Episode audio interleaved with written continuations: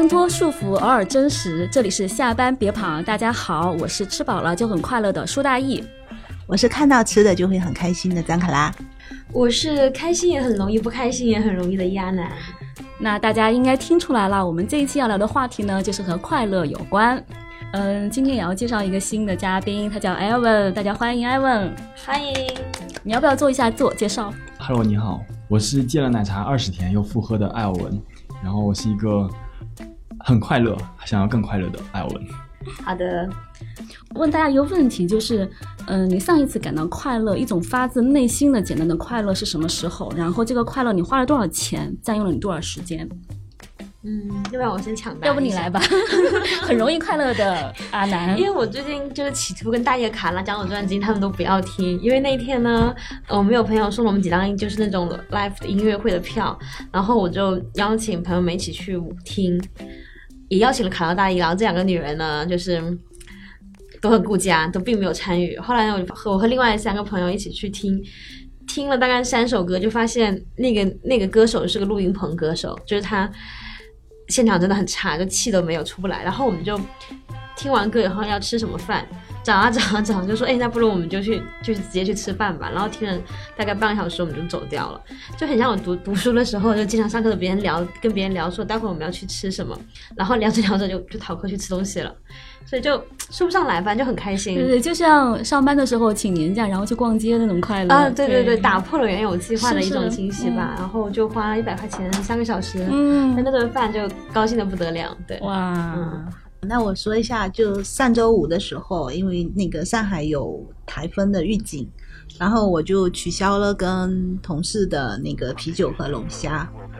嗯。就，但是我还是很想吃啊，所以我回家就叫了外卖，然后穿着睡衣在家里开着冷气，和我老公还有我女儿一起吃，然后我觉得就非常开心，大概花了两百块钱不到吧，然后也没有花多少时间，大概就在饿了么上面点了几下，我就觉得特别开心，因为你你你可以穿的很轻松，然后在家里吃，对。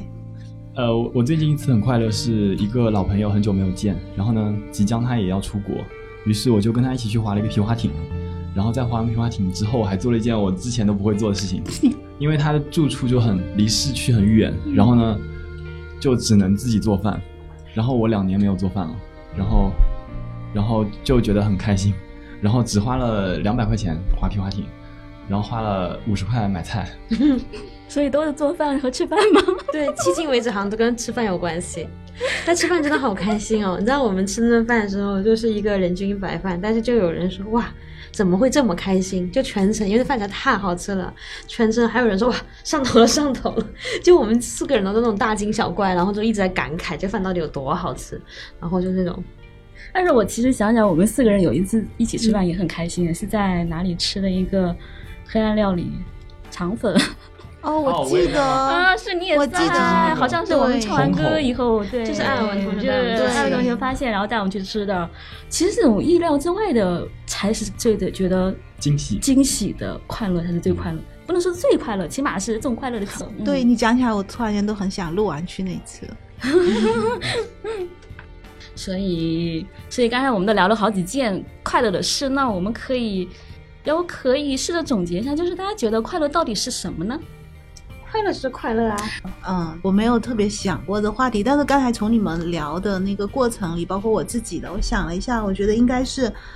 意想不到，但是又不费劲的自由和轻松。哎，这个电影蛮好这个电影很好哎。对。然后我的答案的话，我觉得快乐是一种自我的满足，然后这种满足往往基于基于我是谁。嗯嗯，你呢？这个电影很好，这个定义很好。其实我的快乐跟他有点像，我的快乐是超额的心理满足。但我在想，比如说超出预期的事情会让我觉得很高兴，或者是说不期而遇的一个意外会让我很高兴。但是如果说，嗯，我精心安排了一个什么，然后它实现了，我也很开心。比如说每个周末肯定会抓着我爱人一起，就是就是看一个综艺。嗯，那个时候我觉得他就是那种怎么说呢，万无一失，没有失手的都很开心。我也不觉得他一定要。很大的超出预期，或者很很很什么，就关于对快乐真的很多，就是吃到好吃的东西，然后有精心的时刻。嗯，因为我跟艾文老师都在看那个《爱的五种语言》嘛，然后然后嗯，和朋友的聚会啊什么的，就都还挺挺快乐。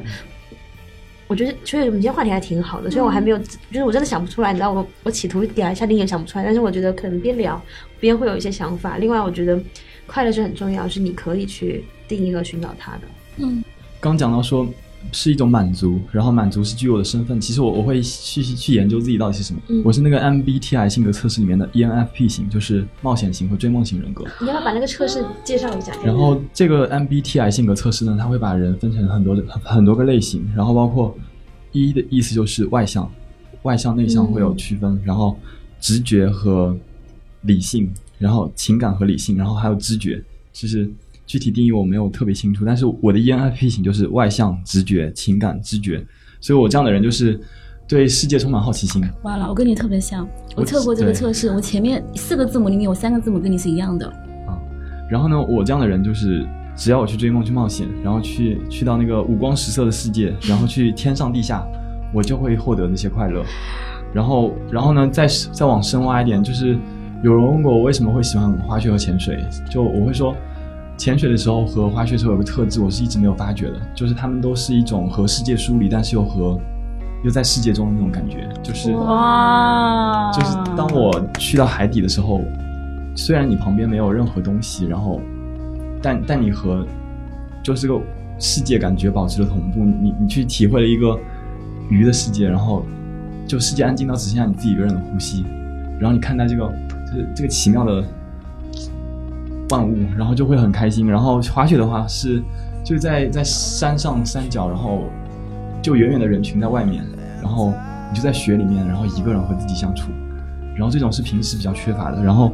所以概括下来，就是我所有喜欢的东西都有两个特质，一个是我要去探索这个美丽的世界，然后二是要把它分享出来。很棒哎，这种觉得。我觉得，然后我帮我帮艾文做一个前情提要好了，就是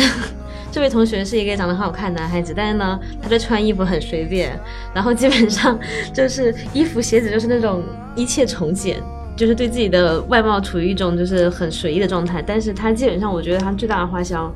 应该就是来自于去，就隔三差五就会请假跑出去滑雪啊、潜水啊，然后也还有什么有很多证书嘛，对吧？然后就是踏遍全世界的步伐，就是在各个地方。应该介绍一下你，简单介绍一下你的这些经历。呃，就是嗯，我可能我是一个不爱一个人旅行的人，但是后来我发现一开始我没有办法找到人，然后我就经常去一个人去考证，嗯，然后一个人跑到法国的尼斯去考那个潜水证，然后一个人去又去法国的阿尔卑斯山去滑雪，然后就当你看到那么壮丽的景象，然后却没有人可以倾诉的时候，我就觉得哇，是多大的快乐能能够让我战胜这一切孤独感？因为你是个外向的人。对，说起来，诶，要这么说的话，我觉得刚刚艾维老师有启发我，嗯就是我其实是，我觉得我算是一个内向的人，就是我大部分快乐的时候，就我之前也有跟卡拉大姨说过，我我只要周六晚上。或者是任一工作日晚上、周末的时候，一个人独处看一部足够好看的电影，然后点一杯冰拿铁。我特别喜欢在就是半夜十一十一点半左右点全家的外卖，就是很便宜。但是呢，我就觉得这一刻我是最满足的，什么都不一样，我就坐在我自己的一个很很很淘宝买的一个折叠单人小沙发上面，然后喝着便宜拿铁，然后拿着 iPad 看个电影。我就觉得那一刻的快乐就真的啊太快乐了，我说不上来。就是我好像是那种我是偏内向的人，我需要那种心流，需要你你觉得是内向直觉型还是内向的理性型？其实你会说我是一个理性的人，对我觉得我我我是觉我觉得我是生活所迫，我不得不真的拿理性去分析很多事情。但我我觉得我事实上是一个直觉性的人，就是因为我很多，就是我可能很多细小的判断是逼自己要理性一点，但是我在很多大的选择上面，包括很多决定，其实我是一个非常直觉的人。嗯我我第一份就是人生的重要工作，就是在之前也分享过，在杂志社的时候，第一份工作我辞职是因为我去访了一个嘉宾，嘉宾说，当你做一个决定，你的身体是放松的时候，嗯就你觉得这这些对了，那就对了。然后我想了一下，我如果写辞职信会怎么样？我觉得我很放松，我就当天晚上回去我就就我就辞职了。就我很多大的事情其实是怀着一种直觉和、和和感感性在那个的。包括我现在这份工作，我我来之前有猎头说你别来这家公司，他没他没他没赚钱。那个时候那家公司，我现在公司还没有没有赚钱，就不盈利。但我当时想说，大不了大不了就倒闭了，大不了整个行业都被宣布不行了。反正我又不是没有从夕阳行业爬出来过，我自己觉得我想选择这个，我喜欢这个，我就来了。所以我觉得我是一个靠直觉驱动的人。卡拉同学呢？靠吃。我我我只要吃就会很很开心，然后看到吃的也会很开心，就属于那种看到图片就会觉得很很开心，然后就会幻想自己等会晚上去吃这个，或者我要去饿了么上面点这个东西。也是一种天赋。对，就是我点了那个东西，那东西还没有送来，然后我看了饿了么上面那个图片，我觉得它离我五百米了，离我两百米，就那种慢慢的，然后我就会很开心。其实你知道，有的时候我开会，其实我是不能立刻下去拉那个东西。但是我在开会的间隙，就尤其人家特别啰嗦，然后我觉得他说的没营养，然后就把手机掏出来看了，哇，两百多米，然后很开心。我也帮卡拉前情提要，卡拉是经常性要开一些八个小时的会什么之类的，因为一般人可能体会不到你这个快乐。哎，但是我刚刚从你们讲的这几种快乐的事情，还有分析自己为什么会快乐和什么事情感到容易快乐，因为我之前有看过一个公式，他说快乐等于，也许对，也许不对啊，我觉得拿出来参考分析一下。他说快乐等于百分之五十的性格加上百分之四十的行动加上百分之十的环境，就是性格因素在百分之五十，所以我觉得刚才。至少艾文同学还有阿南同学他们讲的那两个路径，其实都是从自己内心出发，就是我自己是什么样的性格，然后什么事情做完以后我会特别快乐。他们是很清楚自己为什么会感到快乐的，而且会不断的去寻找这种不能说是刺激，但是我觉得找快乐是是对的。比方说像你周周末一定要看个什么东西，然后那个让你可能有心流的感觉或者愉悦的感觉。然后像艾文同学隔三差五就要，这个比较这个对我来说比较难，但是我觉得这个包括像卡拉，他可能。就是味觉的东西是非常敏感的，这个就会让他很容易快乐。我刚刚说，我跟那个艾文同学其实很像，我是 E N 开头的，也是我两个都跟他很像，我是。外向直觉型，然后他讲到两次，一个是滑雪，然后另外一个是潜水。然后他提醒我，我想起来，其实我人生中我觉得最快乐的一个瞬间，我是记得的，是有一年的冬天，然后是暴雪之后，然后我去了欧洲，然后在奥地利的圣瓦尔夫冈湖，那个时候所有的地方都是白雪，然后非常漂亮。夕阳的时候，那个远处的山就是湖中心，它不是有个栈桥，你可以走到湖中间就可以伸进去，然后整个人就是在那个湖的大中央，然后就是整个世界只有你，因为我朋友都在后面，我一个人到那。中央去，然后小水鸭在水面上点点滴滴，特别漂亮。我一个人走到那个中间去了，世界无比的安静。我觉得我就走在世界的尽头。我那一刻，我自己整个人身心是感觉是羽化的状态，非常非常快乐，真的。在那一刻真的很快乐，那个是我记得的我此生最快乐的时刻。啊，但是。但是我不能总有这样的机会去到各种让我觉得异常发生的这种地带，对不对？所以，但是我知道，我清楚知道说这让我快乐那几种，就是你能沉浸进去。对。所以为什么我说那时候很快乐，是因为其实我频繁体会到那种快乐的时候，是我压力很大的时候。大部分时候，就之前我们录节目有说过嘛，你当你很焦虑的时候，你是连电影都看不进去的。所以。虽然我的条物质条件很简单，我只要一张单人沙发、一杯拿冰拿铁，但是我如果能够真的看进去一部特别特别好的电影，我能够就像可能你们体会到的是在实体体会，你们是说哎通过潜水上天下水，然后你们进入另外一个世界。但我如果真能看进去一部让我沉浸的好的电影，其实我在那个两个小时左右时间，我是进入了另外一个世界的，我也是在探险，只是用可能精神探险。对 对对，就是更更更。更意淫的方式，我俩是运动型，对对对，就 一定要动起来。但我的共同点是说，你你能够真的沉浸进去，然后不是浮在表面上的一些什么微博、抖音、朋友圈那种，就是真的是刷完之后会更不开心的东西。对。哎，其实我还想补充一点，就是刚讲到说，呃，有有一些就很肤浅的快乐，就我我自己会定义为说啊，滑雪是不是很肤浅的东西？就是去看看美景。但后来发现，其实对滑雪的快乐不仅仅是在那种探索外在的世界，就是因为有时候我会面临一些绝境，然后在绝境当中，其实我会自我否定，但是在滑雪当中会训练这种，然后当我去滑雪的时候会练级，像打怪升级一样，一步步克服自己内心的一些恐惧，然后这种东西会让我获得一些其他事物没有办法给我的力量。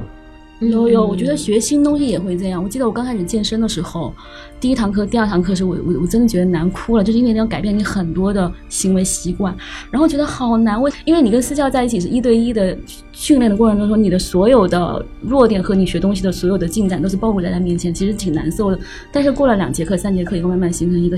运动习惯以后，你就觉得开心起来了。是学新东西会有快乐，我不知道是不是这种东西啊，就是克服一种东西会带来更大的快乐。我觉得。就是艾文老师讲的是那种，就是有点像是，嗯，可控感和成就感。其实很多人可能是通过打游戏来获得。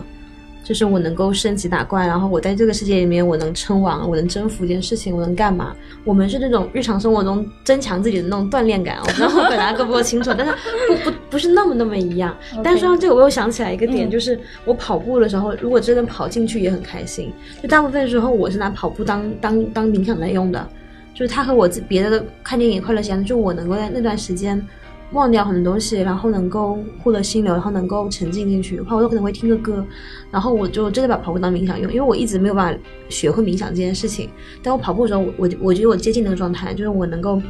放空的让我的念头去流淌，然后我是没有杂念的。就是因为生生活中就是本身有工作压力，有很多生活琐事，然后也有很多。抖音啊、微博、朋友圈给你的杂七杂八的信息，其实我我觉得脑子里是会有杂音的，一直嗡嗡嗡嗡嗡嗡嗡，就很烦。但是我在看进一部电影，看到看进去一个特别好的综艺，或者看进去一本书，或者是好好跑一个步的过程中，我念杂音是消失的，我是宁静的，这个感觉是很舒服的。对，我在想啊，我觉得快乐，我刚才一直在想，我什么时候会比较快乐？我我通常的快乐就是。我跟我的好朋友或者我很相信的人，我跟他一起散步，无论在任何地方都可以，就是很轻松，只要人很少。然后我不用跟他说话，因为通常那个让我觉得非常开心的散步，就是我有心事，我可能处于某种困境中，但是我需要一个我信任的人陪我，然后我就跟他一起散步。我回想到，就比如说我跟。公司里有一个特别好的朋友，他总是会在我特别不开心的时候陪着我，就绕着湛江一圈一圈的跑走。有的时候是下雨，有的时候不下雨，有的时候大太阳，他会陪我走很多圈。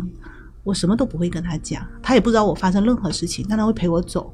然后我现在回想起那每一次都特别开心。还有就是夏天的傍晚，我跟我老公和我女儿就出去，然后我们不带手机。就出去散步，散那么半个小时、四十分钟上来买一个水果什么的，就非常开心。然后有的时候跟我老公走在那林荫道上，我会特别希望那林荫道可以通向世界的尽头，就永远不要结束。然后我们就可以在那里一直慢慢的走。其实我们也没怎么说话，除了我女儿叽叽喳喳的，就是我们两个人就不太说话，然后就慢慢的走。但是会会有一些肢体的语言，就那种感觉会让我觉得其实。幸福啊，快乐啊，就是这样。人生应该就是追求这些，就你可以更真实的触摸到自己，而且你不需要去解释，你不需要去倾诉，你不需要做任何事情。嗯，对，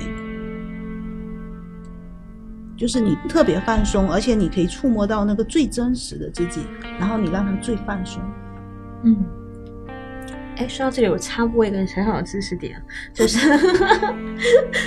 就是。我大部分快乐其实刚刚的总结都来自于说我能够和自己高质量独处嘛。但我后来看了一个 TED 演讲，然后就是他说，就是哈佛有个研究做了长达七十五年，研究了四百七百二十四个人的一生，然后他后来发现一个什么道理呢？就是怎么样人生能获得幸福和快乐呢？和人交往，就是这么简单。就特别简单，就是他他说为什么这么简单是我们做不到，是因为人和人之间关系经常很复杂，让你觉得很累，或者是怎么很难处理。然后而且我们人类特别喜欢走捷径，就是你会觉得说，哎，是不是我事业有成了？是不是我怎么怎么了？然后名啊利啊，然后我会更快。但不是，他他们追踪了七百多个人的，真的是一生七十五年。所以他们，还有我们不只是问问问卷，他们会录那些人和妻子的沟通，他们会。呃，反正就很多很多很深度的沟通，就交流，发现就是最后下来快乐的那些人，有可能有更好的婚姻，有更好人际关系，和人之间有更更深的那个。所以，我就我就倒推说，那我可能我应该也没有那么特别吧。然后我就会倒推给自己安排很多。我最近有个朋友生日嘛，然后我就住了个 M B N B，就是我租了一个 M B N B，然后让他出来，然后我们就啥也没干，就是看看综艺而已。但就是我觉得，哎。可能或许应该是要加强一些和人之间的互动，这样子。我非非常赞同因为最近我有个朋友就是和我就是有一点关系上的震荡，然后让我意识到说，哦，就是原来我其实不是这么需要外在的一些刺激，我可能我最深层的满足还是来自于对对关系的满足。然后我觉得我我希望自己的快乐以后不那么多的建立在外在的那些事事物的刺激，而是。和人有一个深层的连接这种上面，嗯然后可能这些东西相比那些外在的东西会更加恒久不变一点。然后如果我的快乐是建立在一些随时可变的事物上，我觉得我快乐程度会减少一些。嗯。所以你后来有怎么修复你们的关系吗？通过看《爱的五种语言 》，是和他一一起看吗？对，这本书我推荐他看的，但是他有看进去，我觉得还蛮好的，真的很实用。我直接再再做推荐一次，我在节目推荐了好几遍。对但我在想，就是刚刚其实我们有有有聊到，一个是自我，一个是关系的建立啊。嗯嗯，其实我有有有在那个《人类人类简史》里面看到一段话，它大概是说，其实快乐它里面有一章节是关于就是快乐有算法嘛，就是怎么样子是快乐，或者怎么样子获取快乐。它其实后来总结下来就是说。是怎么说？其实跟跟刚刚就是凯拉跟阿南说那个其实很像。他说一般人普遍对于快乐的算法就是主观感受到我很幸福。嗯第二个是说研究人员他们的调研问卷的结果其实是发现我们刚刚一直没有谈的一个问一个一个很重要的因素是金钱会带来快乐。啊，这个默认是大家都知道了。然后，但是一定程度上超过了限度之后的效果就不那么明显。然后他说到第三边际效益个呢递减嘛对，说了第三个快乐与否的影响就是家庭跟社群要比金钱跟健康来的更重要。嗯就跟我们刚刚说的那个其实很接近，而且嗯之前我们有在聊说，比方说独自去探索快乐，那个快乐自己是知道路径是什么，但是那个很容易受外界影响。就比方说我说找到一个美食我很快乐，但是它很容易受外界影响，就是它会消失。但是更好的关系可能更加的持久一些。然后，然后他在说那个家庭跟社群要比金钱跟健康跟快乐更重要的时候，说的其中的第四点就是。婚姻又是特别重要的一个因素。对对对，我刚刚还没说，我看了那个研究也是这样说的。他最后他说人际关系，然后有很大篇幅讲的是婚姻，就是婚姻，而且婚姻甚至能影响到你的健康。就是你有好的婚姻关系的老年的伴侣，其实他的健康程度各方面各种各样子，他反正列了一堆啊，各种指标是更高一点的。嗯然后我立刻就把那个视频发给了我爱人。然后 刚刚我不是有聊说，我说快乐其实是有化学化学公司，然后其实里面有一个是嗯内啡肽，对吧？嗯还有一个是血清素，还有一个就是叫做催产素的东西。然后催产素的东西其实是跟夫妻关系是很有相关，就比如说拥抱啊、亲吻啊、抚摸啊，特别容易产生这种催产素，也是爱的其中对一种，对。是的，所以好的、嗯。好的亲密关系其实很重要，是是哪怕你可能在新时代不以婚姻的形式，以其他的形式，但是你有一个亲密关系，不论是以什么样的结构存在，，对，嗯。好像我们群里面有很多群友经常会说，哎，要不然聊一聊什么爱无能啊，要不然聊一聊什么一个人会很好什么之类的话题，然后我们都一直没有就是接下这个考题嘛，因为好像不是很好聊，但是我可能可以顺便呼吁一下，我觉得不管是结婚不结婚，就是怎么样都好，但是谈个恋爱还是可以的。那我最近也有朋友也在跟我聊，也在说说，哎呀，感觉可能就是他年纪也很小，九零后，然后每天就是买菜做饭，然后自己一个人过上老年养生生活。我，然后他因为有受过一些情伤嘛，他就感觉就对男性整个就是很戒备，然后就是越越跑越远越好那种，就也不愿意轻易开启很多人和人之间的亲密关系。我说你可以不结婚，可以不生小孩，但是恋爱还是很谈恋爱还是很开心的，一个简简朴的道理。就不管是我觉得群友们可能各自有各自的故事或经历啊什么，但我觉得不管怎么样，我始终觉得谈恋爱是很开心的事情。然后虽然就是你去维系一段关系，就是会有各种摩擦啊、冲突，然后会有很累的地方，你就是人和人的沟通有时候没有用，但是还是很值得的事情。就你看，人家人家都说了，你从为了自己的老年健康考虑也好，为了什么也好，就是还是还是很值得啦。嗯，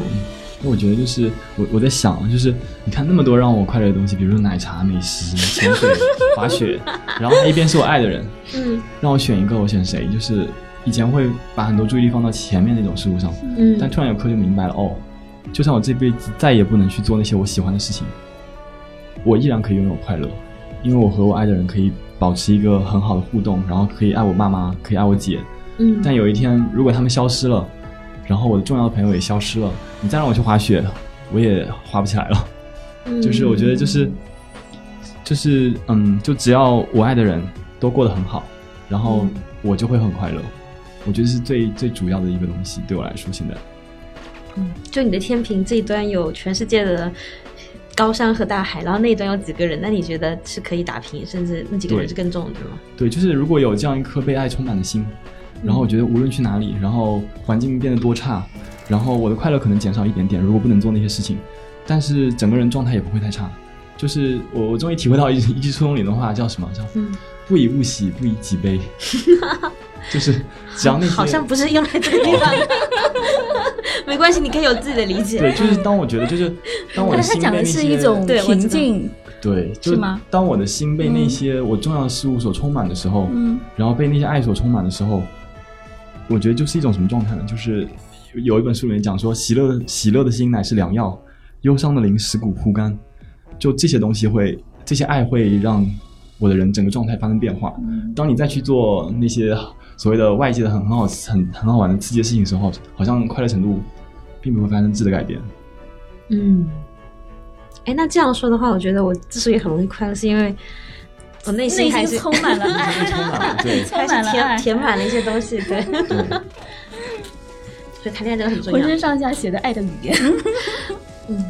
就是被爱的被爱被爱的语言，爱与被爱是相互的，是啦。对，你会去爱别人，也是因为你被深深的爱着。总结的很好，因为最近不是台风嘛，然后忍不住讲两句。这个你可以讲，我觉得这个故事很精彩。我最近台风，然后然后那个本来我买了那，因为台风来的很突然，之前也不知道嘛。本来我买了一些演出的票，然后我我我们是异地嘛，然后他本来就是我爱人本来来不了了，我还还就问问问问大爷他们说，嘿，你们要买票吗？五折。然后结果后来过了一会儿。我就我就默认他肯定来不了嘛，结果后来他说他又买了什么 K 的火车，一般一般大家也不坐 K 了嘛，坐高铁嘛，然后又去跟别人拼了车，又这个又那个，反正就是在同时找很多很多方法，然后再再过来，就是两百多公里吧，然后台风天，就是觉得觉得很幸福，对，然后那天晚上应该是晚上十一点多到的吧，然后你就觉得说你生活对我做什么也好，然后我肯定觉得自己是一个很幸运的人，就很快乐。被感动到了，哇，真的挺感动的。想到《追风筝的人》里面好像有一句话叫“千千万万遍，只为了你”，好像类似这个意思。就是不管怎么样，跋山涉水，都会走到你需要的地方去。对啊，以前啊，这顺便再讲一个，就是我们以前刚异地的时候，那时候大家都很穷，然后他坐过三十多个小时的的那个客，就是那种货车，因为真的没有钱买票，坐过那种运货的卡车过来，然后坐在那里睡了一路，然后又被。丢到了那个高速公路上面，然后他后来在就搭顺风车搭到我们学校来找我的，对，就有很多这种故事。我我觉得其实阿南其实他提醒我了，我觉得可以给就是在找男朋友的女生讲一个 tips，就是你找男朋友要一定要找抗压力比较强的，然后快乐指数比较高的，甚至不太娇气的这种男生，他带给你的快乐会比较多一点。这个也很重要，就是他有颗赤子之心，我觉得这是最最重要的，就不管。我们的外在条件怎么样变或什么的，就是变好或变差，但是他就是是那个一直是那个人没有变，我觉得这个是我觉得很幸福的事情。嗯，对。我要跟你讲一个更，其实我不太秀幸福啊，秀一下，我要秀一个让你们都觉得很牛逼的，就是这一次台风其实是十七级的台风来上海，然后我老公其实是已经一个超过四十五岁的了，然后我就跟他说，我说那个风特别大，星期六的早上。我说我看到那个新闻里面说，成龙说刮大风的时候，他就要跑到街上去，就是他会看到很多，比如有雨啊，然后他看到哎，人家车不能开了去推什么。我说我觉得是很有体验，而且这种这种台风很难得，我不想错过此生这么大的一个台风。然后再过十年再有这么大，可能我老了我也不会这个时候出去。然后他当时。就觉得你可能疯了，你知道？开头后来我很认真的时候，他就开始计划，他就会说：“那我们要去找一个应该不可能有上面有什么高空会被吹下来比较安全的区域。”然后他想一下我们小区在什么地方，然后设置了一下路线，然后就真的陪我下去。然后我觉得在下面待的那个十几分钟，其实我们伞是撑不住的，最后上来我们就像落汤鸡一样的。但我觉得非常开心，就是他可以在他这么理性，而且这样一个年纪这么大的人。他也不会说，哎，你年纪这么大，你疯了吗？然后他会真的很嗯把它弄好，然后就陪你在下面。最后真的是我自己受不了，那个真的是因为雨太大了。那你下去到底干什么？那里？我就到下面，我想看一看，没有刮台风都没有人，然后新闻也让大家不能这样，不能那样。啊我真的只是想感受一下，然后就在附近那个街就就绕着我们小区转了一圈而已。对，但有一些地方他跟我说这里不能过去，我们要原路返回，什么就类似是这样。我跟你说，那就逛到了20那一天那一多天我们还我们还去了市区看演出呢。嗯，我就在那个很大的时候，然后我们伞弄不住嘛，后来就翻掉，然后那就没有那个，然后我就觉得很开心，在这里面突然间会发现，原来时光是可以倒流的，原来你们结婚了这么多年，你们还有孩子，然后是真的可以回到像你们最初遇到的那种孩童时代一样的，所以我就觉得还蛮好的，就是谢谢你这么多年一直纵容我这种。一个很不切实际的一个人，就是我这样的状态，只有在他面前可以暴露出来，因为我在太多人面前每天就要处于攻心计的那种状态，我就觉得很郁闷，对，所以会觉得还蛮感谢、很感恩的。嗯，所以正好把我们下一个话题聊了，就是让自己 突然变开心的能力。我觉得这个应该算是一种，而且是一种超能力。正好聊到这里啊，我觉得大家可以试着提炼一下，就是快乐是不是一种能力，或者如果他是的话，觉得怎么样让自己获得这种能力？对，我觉得我们刚刚话题有一点已经抢答掉了，是是是就是首先就是像那让我们就来一个总结。艾文总结的那种，就是你内心充满了爱。然后我觉得另外感恩的也是，嗯，就是我在查资料的时候看到个演讲，就是什么什么感恩让人快乐，但我还实在没有时间感恩，对，实在没有时间点进去。但我觉得这是应该看标题就知道他说的没有错的，就是你如果常怀了一颗感恩的心的话，肯定是快乐的。就是同样的事情，比如说，可能有很多的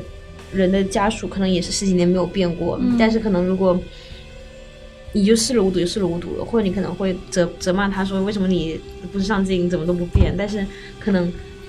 反正这让我和卡兰可能就会觉得很感恩，就是说，哎，你你一直都没有变，就是感谢你这样。其实我觉得，如果能够怀着感恩的心看很多事情，其实很多事情是值得感恩的。嗯，包括你没有生活在战乱年代，各种东西其实都值得感恩。就是感恩心肯定会更容易让人快乐吧？我觉得。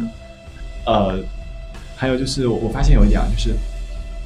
就是当当我要要寻找某样东西的时候，我觉得自己很缺乏的时候，自己不快乐的时候，然后神不会让我去呃给我快乐和安慰，然后他会让我去到需要安慰安慰的人旁边，然后去到需要快乐的人旁边，嗯然后让我带给他快乐，于是我就帮快乐了。助别人啊，真的，这这个真个很的是这个很好。就以前我没有意识到。付出跟帮助、给予，就是真的是很很很对很，所以当我最伤心的时候，嗯神派我去一个比我更伤心的人旁边，嗯然后我就安慰他，然后我就不伤心了。然后当我不快乐的时候，让我去一个非常不快乐的人旁边，然后让我带给他快乐，然后我就快乐。哎，我杠一下，你怎么知道那个人不快乐呢？就现在，我觉得都市人很多时候会把自己的情绪藏起来。我也不知道，某个瞬间我就看出来，哎，你是怎么觉得那是一个点呢？就是嗯。其实有一天有个同事，嗯。他就是在工作当中遭遇了一个一个非常小小的危机吧，对他来说，嗯。对，在我看来就是完全不是事的事情。然后呢，我看到他飘忽的眼神，我就跑过去问他，然后我说：“我说，哎，我觉得你最近好像那个有有一件什么事情，然后其实哎可以这么做，这么做，这么做。”然后他就瞬间就跟我说了一大堆，然后嗯，我知道。那个时候我就知道我说中了。还是有每天都回去找我，我只要工工作状态都不太开心。哎，我觉得，我觉得，艾文他其实给我一个启发，就是他真的是在关心别人，他很关注别人。他是天使刚刚他真的是天生，他是天天使和甜心。刚刚我们那个录音间进来的时候呢，艾文同学在那个录音间的外间吃饭，然后我就走过来，然后我就先进了录音间放我的包，然后呢我又出去了，然后又回来一次。第二次回来之后，艾文跟我说：“哎，你今天气色很好。”然后我说：“啊，那是啊。”然后他说，他就说：“哦，我发现你发型变了。”对，然后然后我那一刻就特别特别开心，因为你知道他在观察你的变化，而且他很关注你，然后真的是能给人带来快乐。但我我发现我我我也是以前不是这样，我发现我伤害了两个我很重要的人，然后呢，我就自己一直在反思自己，然后把自己打碎重建，然后去嗯对转变自己。嗯，虽然不知道什么事啊，但我觉得你应该不是被。你伤害了好幸福啊！你为了他打碎了你自己。但我觉得安文是我认识的里面，就是真的就是经常会向别人伸予援手的人，而且他会主动的关心到别人。有个小雷达也打开了，像我 我觉得这是我今年收获最大的一个点。是就是我虽然我觉得我是超快乐，而且高兴指数很高的一个人，但是我发现在关心自己跟关心别人来比，我觉得关心自己过多了。我觉得我应该多放点，多释放点精力和关心的爱去给别人。我也是 花了一点时间学会。那因为我从你这体会到那种被关心的那种、那种、那种快乐，所以我觉得应该带着更多这种快乐给别人。嗯，嗯，真的特别好。有时候真的就是你能为别人做点什么事情，那个快乐是大于你为自己做的事情的快乐，不知道应该是十为什么。倍以上吧？对，不知不知道原理，但是会会真的会有一种幸福感。会会会会。对，哦，我今天聊的好快乐。那我其实我觉得，要不我们今天也聊的差不多了，因为我觉得逐渐到最后，其实已经是找到了，嗯如果让自己突然变快乐，可以去做什么，嗯然后也有很多方法。我觉得艾文刚刚的方法其实特别好，自己不快乐的时候抬起头来看一下周围有没有人比自己更不快乐，去给他一点点帮助，给他一点爱，或者跟他聊聊天，嗯，这个可能也会突然快乐起来。这是我从来没想过的方法，我觉得这个方法特别好，我明天就要开始试。你也可以等一等，等到我生日的时候，然后安排一个什么东西。哦，那太久了，我明天就要快乐，你生日还有好几个月呢。哎，但我真的要就是就是要插播一个小故事，嗯。就我有一次有遇到一个嗯。不是很很开心的事情，然后我有跟艾尔文讲，然后艾尔文说他要替我祈祷，让我的心不要受伤害，然后我就觉得真的很感动，然后他他拉着我在路边，然后帮我做了一段很长时间的祷告，然后我大概被蚊脚了大概四五个包在腿上，但是就是。但是就还是很很感动，就是这种就是被祝福的感觉，然后和被被保护的感觉，对。其实那个时候就是我最受伤的时候。啊，是啊，对我后来我后来有我后来有知道，然后我就想说，妈呀，这时候还在关心我，但是不知道，希望希望那段经历对你也有有一点有一点用处，对。嗯，因为我后来我对我很后来听又听别人说，就辗转听说那段时间他自己就是睡得很差，然后已经很久没有睡好过了。现在现在好一点了。但是我我也不知道他，然后他替我祷告了很多心，替我祷告说我的心不要受伤，然后替我祷告说让我能睡好一点，然后替我祷告反正好多好多的那个，天但殊不知他自己是，所以我觉得这真的是天使真的本人，是天使，天使本人。哦，你好幸福哦，我都嫉妒了。最主要是因为他很帅，你老公也很帅。他是也很帅，他当然很帅。哎，但是其实，嗯，我我其实还想聊一个话题哦，就是成功和快乐，你觉得哪一个对你们来说重要？如果两个选一个的话，其实这个问题在我心里很久了，真的。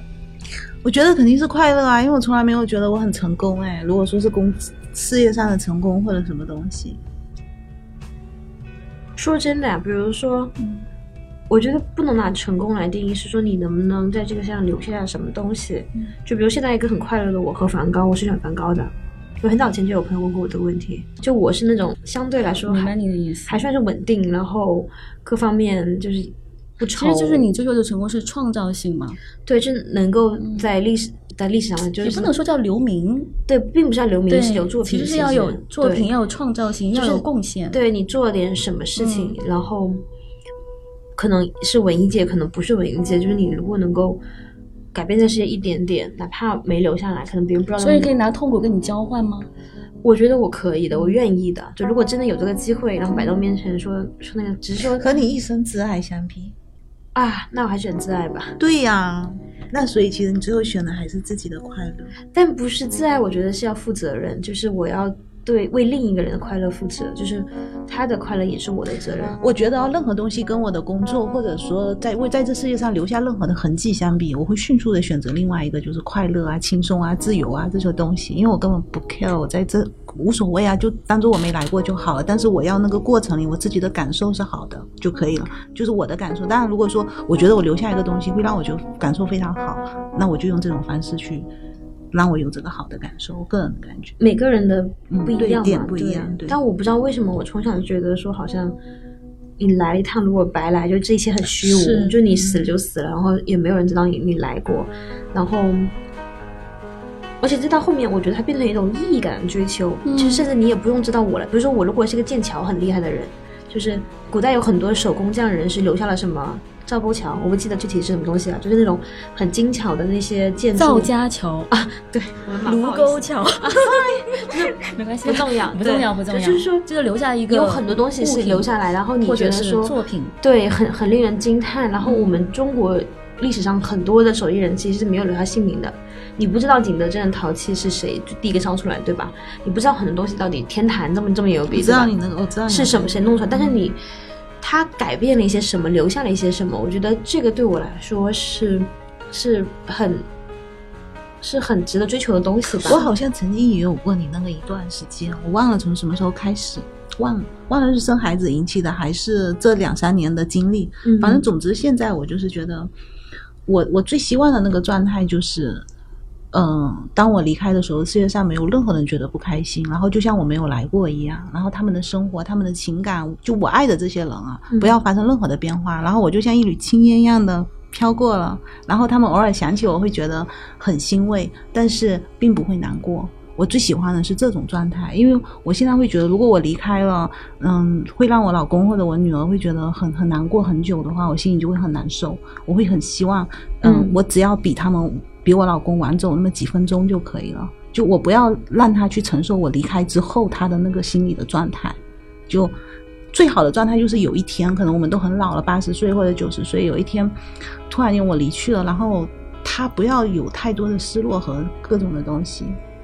就我最在乎的是他的这种感觉，还有一个就是我会很希望，就是这世界上没有过我的痕迹，什么人都不要记得我，就我就消失了，然后大家都还是按部就班的，你该怎么样就怎么样生活，对。但是可能你们还会想起我这样子，就如果有想起我就想起好了，不想起也无所谓，就是对。忘了，反正我不知道什么事情促使，但我曾经有过阿南那个感觉，而且我以前还为了这个东西，就是属于那种歇斯底里的去努力过，对，所以我能理解你，就想留下一点。我最开始是想留下自己的名字，你知道吗？特别功利，就什么东西都想印上自己的印记，然后后来就变得我要留下一个伟大的什么东西，影响这个时代的呢这种，对，现在就变得很。我我说不清楚的状态，不知道是好的还是不好的，但现在这就很真实的状态。对，说说到那个想留下点什么，就是我能讲那个托尔金的故事吗？就是你讲，就是《工作的意义》这本书里面，然后他讲到托尔金就是《指环王》的作者，然后他在创作《指环王》的时候，然后灵感枯竭，嗯然后突然有一天，也是跟信仰有关的，就是上帝给了他一个故事，然后他在脑中在梦中，然后把那个故事写出来了。嗯然后这个故事是什么呢？是叫尼格尔的叶子。尼格尔是一个画家，然后终其一生就是劳苦困顿，然后呃就被疾病缠身，没有办法起来画画，于是他就拿着拐杖，然后忘了是不是拐杖，然后就在墙上画画一片，想从一片树叶开始画到一整棵树，但是每一天窗外都是暴风雨，然后每画一片叶子，然后那个雨就把它冲刷掉了，重新再画，然后画了一整整一生，然后等到他死去那天晚上，墙上只剩只剩下一片叶子，然后但是故事的结局不是只剩那一片叶子，而是他在去世那一天，然后他在梦中，然后遇见了上帝，然后在上帝接他的那个十字路口，有一整棵树，然后就这个故事就告诉我们说，就是托尔金他当时不是要寻求灵感吗，然后神就是跟他跟他说，你在这个世界上可能你你你要寻求灵感，然后你找不到，然后你觉得自己失败了，没有关系，然后在天国那一整棵树为你存在，为你为你生长，然后就是对工作意义，就是这个故事会告诉我说，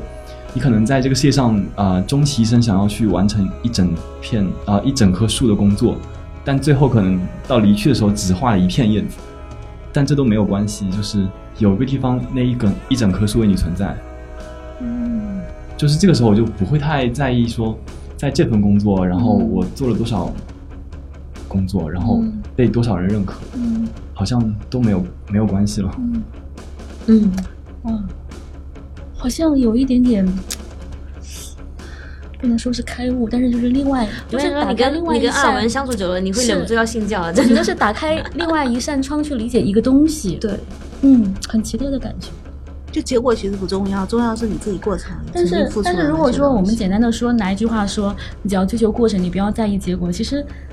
这个就磨灭掉了很多很重要的体会。但是他讲了一个给你未来，我不能说他讲的是给你未来重生或怎么东西，但他讲的其实是一个你可以去可以眺望未来，你可以去我不能说的是使命还是意义还是价值还是最终的什么东西，但是他讲完那个故事以后，我明白那个东西是在哪一瞬间发生作用，然后它是什么存不存在，我觉得就你的可能会相信你的信这个东西念，，对，然后你的诚恳，你的是。你你主要是你信这个东西嘛，然后他就不会，我的理解就是它存在的，就是给我感觉对是，对对，你信了就不会不在，是。对。就是应该是你们被这个世界接纳没有关系，是。有人接纳你。是，好棒，好棒，好棒，，嗯，我觉得。太沉重了？我想了太久了这个问题，我觉今天听到一个角度，我觉得真的很好，我觉得这个很好真的这一点都不沉重。其实我觉得，当你活到一定的年纪哈，哪怕你没有信仰，你也会到这个程度。就是你只要很认真的那种时光，你就没有辜负你自己。那你提这个问题，就是你要快乐还是要成功？你你因为我没有答案，其实我自己是纠结的，所以才有了这样一个选题，我特别想跟大家探讨。嗯另外，我自己在出这个题目的时候，我自己在想，我觉得，因为我始终会，我可能还没有跳脱出说从别人的角度来看自己的这样的一个视角，我可能还是会去想。别人认为的成功是什么？我要不要在意别人所认为的成功？虽然我已经在对抗这个东西，我觉得我可以不在意，但实际上真的放下了吗？我觉得好像也未必完全放下。但我觉得别人是很容易让人不快乐的事情。是，这个是非常容易的。对，因为主要是别人然后你说太多了。对，就是说，当然，我觉得说可以可以有一个底线，就是我可以觉得接受自己没有世俗意义的成功，这个是很底线的一个东西。但是，但是就是，但是究竟你要追求的，我们在说追求快乐，其实我觉得更多是幸福，对吧？更多是人生的意义。你在这种意义上面，其实我们俩原来也聊过，我们要不要留下一个作品？是这个东西也很重要，但是其实慢慢当我弄明白这个作品，这个跟天赋有很大关系，或者说，或者说它是很少数人才能获得的一种创造性的。创造性的能力，但这个东西真的太稀缺了。我我要绕着这个去追求，它是不是我的路径？但是我觉得会不会有别的路径会给我带来使命或带来意义？其实我无非是在找这个东西。其实我刚刚就一直没有说出来的点，就是说我宁可选那个，但是嗯我我想说的是，可能我没有机会选那个，因为确实你要像，是就像月亮与六便士的故事嘛，就大家说它这是一个世俗，你是要选择世俗还是选择精神？其实我觉得不是的，是你要选择。你真正的快乐和表面的快乐，还有你要要不要被你的天赋所驱你知道吗？使？有时候是没有机会选择。没有机会选择。对，因为你这种他是被像鬼上身一样被他天赋所驱使的，让他去。对，我觉得这故事根根本不是要不要钱这么简单，是对你你你这个天这个机会是像被雷其实劈中一样的。回头来说，就是《教父》里面有一句话很著名，它叫做“每个人都有一个命运，就是这个东西”，但那是什么？很想知道啊。平凡，那也很好，那就找快乐的平凡。所以其实今天我们聊的这个话题，其实无非就是说，平常人的平常人的平凡的快乐，我们是可以获得、可以拥有的。对嗯，好，那今天大家还有什么想补充的吗？其实我觉得聊的还蛮开心的。哦，我还想补充一点，啊就我最近也发现一个呃收集快乐的小秘诀，就 是，就以前我没有机会去好好整理自己嘛，然后最近我经常会开始写诗，然后而且会写，就是把当写诗已经写完了，写不下去的时候，嗯我竟然开始记录生活中一些快乐的细节，嗯就比如说同事 A 说，我说，同事说，然后把这些快乐的小细节全记录了下来，可爱啊！然后发现哇，看一下哇，今天过得好快乐的一哎，天。很棒很棒！记录生活真的是快乐的一个方法，就是你在那个过程中很快乐，你再去记录，然后有了两遍的快乐，然后回头来翻是三遍的快乐。所以我特别喜欢在我的手机里面存一些照片，然后是我不会删的照片。其实你要一个人获得自信心和成就感，其实一样是这个方法嘛。嗯小可前天也讲过，说嗯你每天记下你成功的事情，嗯这样之后你会性格越来越趋向说一个追求成，就是能够很更加顺利和有信心和积极追求成功的这么一个人。嗯，我觉得正好。哎，你的诗有没有一两句想跟你们分享的吗？呃，读一下。呃，从前我的心是一条小溪，弯弯延延，躲躲藏藏，巨石滚下，不痛不痒。如今我的心是一座湖，船儿荡漾，风雨无依。巨石滚下，山崩地裂，借我一片海啊，来做我的心。狂风可爱，暴雨温柔，巨石滚下，悄然落在我的心底。写的好，哎，比我想象中真的好，真的好，真的好，真的好，真的好。就是真的好我感觉我以前我就是一条小溪，然后现就是现在变成躲躲藏藏，我觉得这个形容词也很生动。这是以天哪前的我呀。好棒！好棒哎，我觉得你写的很好哎，比我想象中好很多。非常有画面感，然后有故事。真的，真的，我要应该把我所有朋友请来录下节目。平常无论是你两年三年了，我感觉好像还没有聊过想请你手写，这不是这种事，然后我签上你的名字，我要放在我的桌上。应该放到我们节目的详情页。哦，好的，这个会放的。好呀，好呀，好呀，今天反正特别特别开心哦。嘿，我也很开心。我觉得很开心，反正至少我我很快乐，就是是我有投入，然后嗯有听到，然后有有看到艾文同学的不一样的一面，对。探索和分享是我快乐的源泉。今天就是在分享。非常非常棒，所以我们今天也要感谢艾文同学的到来，带给我们非常多不同的视角。嗯，感恩。感恩感恩感恩。好，那今天就谢谢大家的收听，然后呢，也顺便说一句，请大家多多在声音的下方的评论区给我们留言，然后呢，说说你的感受，然后我们也会跟你的评论进行互评。好，谢谢大家，那我们今天就到这里，大家晚安，大家晚安。大家，晚安。谢谢艾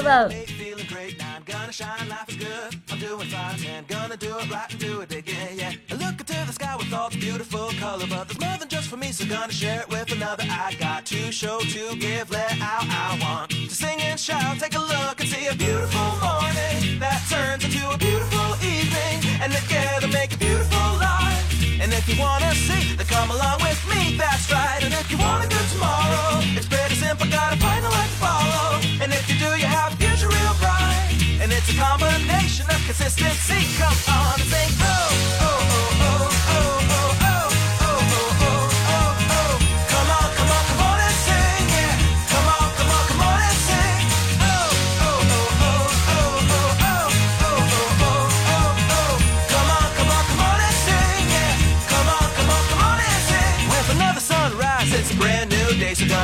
Little list to keep the worries away. I gotta dance just a little bit, move to be free. Keep my head up, don't forget to be me. Like I won a million dollars, like I hit the pay dirt. Gonna smile from ear to ear, the kind that makes your face hurt. And we'll laugh, jump, sing loud, not afraid to shout about being happy, living it out. Take a look and see a beautiful morning that turns into a beautiful evening. And together make a beautiful life. And if you wanna see, then come along with me, that's right. And if you want a good tomorrow,